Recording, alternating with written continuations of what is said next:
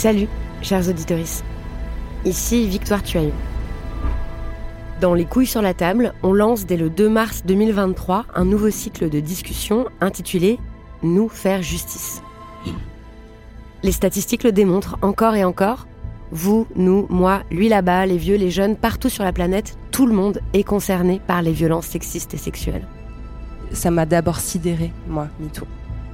Je pense que MeToo, ça a été d'abord, en tout cas pour moi et à mon avis pour beaucoup d'autres personnes, la prise de conscience en fait de, de toutes ces zones de silence qui existaient à l'intérieur de moi.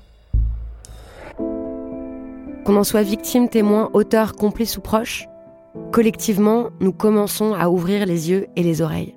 Et nos besoins de justice et de réparation sont immenses. Par moments, il faut juste être prête à les écouter.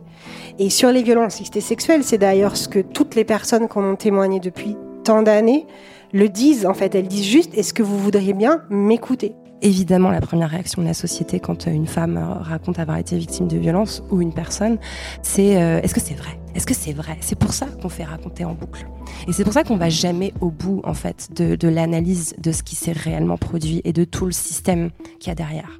Or, les réponses apportées par les institutions, policières et judiciaires, ne sont pas à la hauteur. Ce n'est pas parce qu'on n'a pas déclaré quelqu'un coupable que celui qui se plaint n'a pas été victime.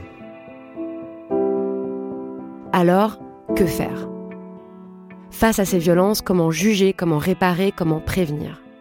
En matière de violences sexuelles et sexistes, tout le problème est de savoir où mettre cette notion de consentement. Et cet élément intentionnel, c'est très souvent le cœur du débat. Vous avez des gens qui vous confient leur histoire, qui vous confient parfois leur traumatisme, qui vous confient tellement, tellement, que vous devez être à la hauteur de ça. Et si une société démocratique a bien un objectif à se donner, c'est de tout faire pour que les infractions ne soient plus commises. Et c'est aussi de permettre à celui qui a commis une infraction de sortir de son mécanisme.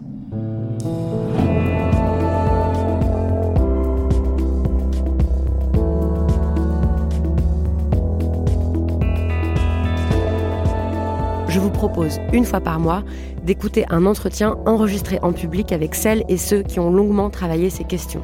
Juges, journalistes, psy, philosophes et autres personnes expertes pour comprendre, apprendre, grandir et guérir parce qu'il est temps de trouver tous les moyens de nous faire justice.